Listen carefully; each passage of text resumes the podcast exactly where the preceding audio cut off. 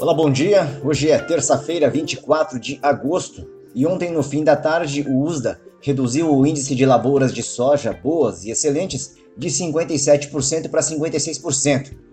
E nas últimas 24 horas, pancadas levaram alívio para Minnesota e para as Dakotas, só que choveu pouco em outros setores. Os mapas climáticos mostram chance de uma boa rodada de chuva para Minnesota e também para o norte de Iowa nos próximos sete dias.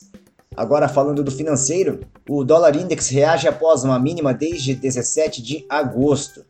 O SP500 trabalha de lado, só que pode ser apenas uma pausa para cravar um novo recorde. O petróleo WTI, base outubro 21, amplia a reação após alta de 5% e renova a máxima desde 18 de agosto, com a perspectiva da reação da demanda. Por hoje é só, um bom dia e até mais.